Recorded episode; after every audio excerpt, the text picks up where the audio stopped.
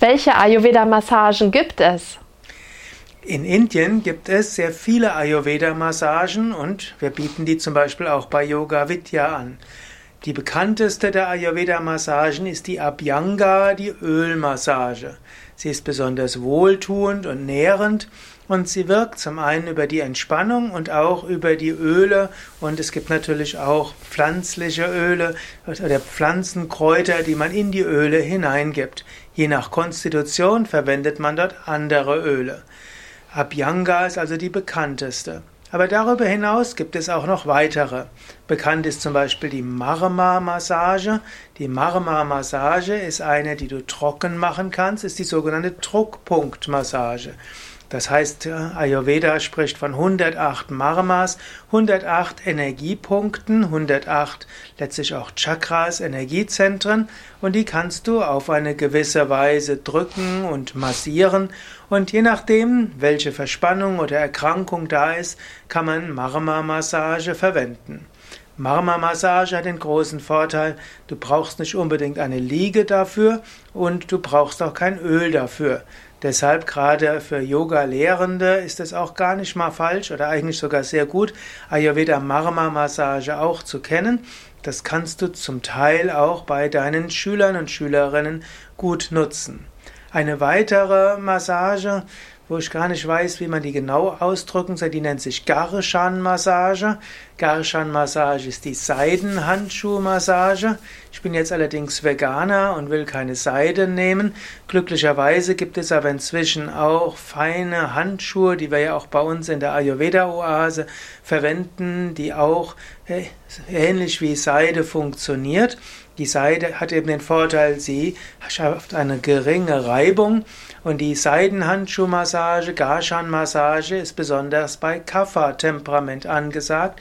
Sie ist eine etwas intensivere Massage, wo man auch etwas mehr drückt. Die nächste Form der Ayurveda-Massage ist die sogenannte äh, Pindasveda-Massage. Das ist die Ayurveda Kräuterstempelmassage. Da werden so Kräuter genommen und die werden in kleine Säckchen gegeben. Die kann man auch noch aufwärmen und da kann man eben damit die Kraft der Kräuter auch nutzen. Pindasveda ist bei verschiedenen Verspannungen im Rückenbereich angesagt, auch im Schultern- und Nackenbereich oder auch im Bauchbereich und anderen. Also Pindasveda hat eine starke, auch heilende Wirkung. Die nächste ist die sogenannte Udvartana-Massage. Udvartana heißt wörtlich zerspringend und auflösend, aufspringen. Ist also eine Massage, wo man Pulver nimmt. Udvartana, es wird also nicht mit Öl gemacht, sondern wird Pulver aufgetragen und dann wird dieses Pulver zerrieben, aber es geht nicht nur ums Zerreiben des Pulvers, sondern die Udvatana ist auch eine härtere Massage, wo letztlich die Spannungen auch zerrieben werden. Udvatana ist also der Teil der Ayurveda-Massage, wo es auch ein bisschen intensiver wird und wo es nicht nur Wohlfühlen ist. Die nächste Form von Massage, das ist die sogenannte Mardana-Massage. Und Mardana heißt auch noch wörtlich zerdrückend und zerreibend.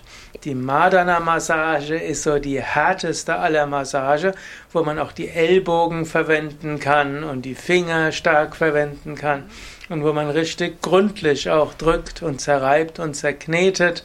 Das ist also die sogenannte Mardana-Massage.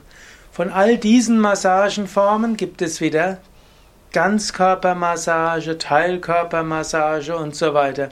So gibt es zum Beispiel Shiro Abhyanga, das ist die Kopfmassage, oder es gibt Padabhyanga, das ist dann die Fußmassage, aber Einölung und so weiter.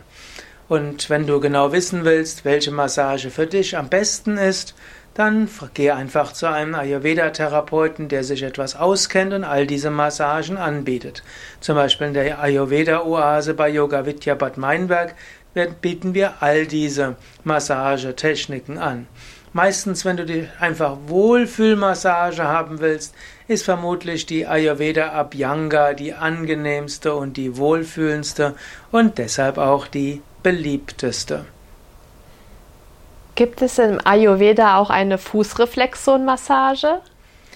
Ja, man könnte sagen, die Padabhyanga-Massage ist auch Fußmassage, aber die kann auch zur Fußreflexzonenmassage werden. Aber vielleicht weißt du da noch etwas mehr, denn hier bin ich in der besonderen Situation, dass meine Interviewpartnerin in vielerlei Hinsicht dort auch einiges weiß. Vielleicht willst du etwas ergänzen zur Fußreflexzonenmassage im Ayurveda?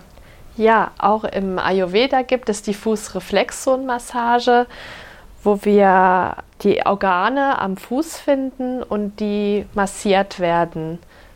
Es ist ganz ähnlich wie die von Hanne Marquardt. Mhm.